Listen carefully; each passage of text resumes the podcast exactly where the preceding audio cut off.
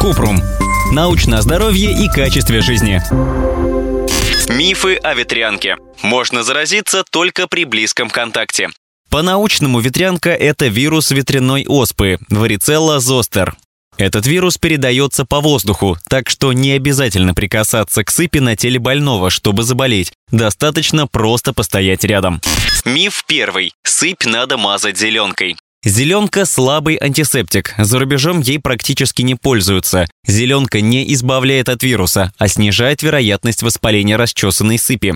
Альтернативой может быть хлоргексидин, повидон йод, перекись водорода. Главное при ветрянке – снять зуд, чтобы человек не травмировал пузырьки и не инфицировал их. Поэтому лучше использовать антигистаминные препараты, например, лоротадин и местно-каламиновый раствор. Миф второй. Купаться нельзя.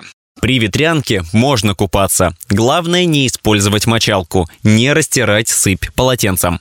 Миф третий. Ветрянкой болеют только маленькие дети. Взрослые тоже болеют, хотя и реже, но ветрянка у них протекает тяжелее. Взрослые относятся к группе людей с повышенным риском развития осложнений.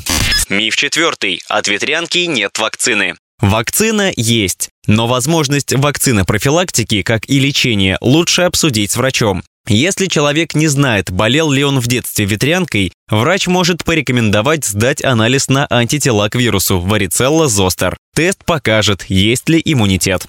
Миф пятый. При ветрянке не обязательно обращаться к врачу. Есть риск развития осложнений – инфекции кожи, пневмонии, энцефалита. Ветрянка может привести к длительной госпитализации, а иногда, хоть и редко, к смерти. Риск выше у взрослых, маленьких детей, беременных, людей с ослабленным иммунитетом или хроническими заболеваниями.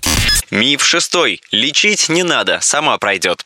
Вирус навсегда остается в организме переболевшего ветрянкой. При ослабленном иммунитете может произойти реактивация вируса с развитием опоясывающего лишая. Осложнение – постгерпетическая невралгия в виде продолжительной сильной боли на месте сыпи. Ссылки на источники в описании к подкасту. Подписывайтесь на подкаст Купрум, ставьте звездочки и оставляйте комментарии. До встречи!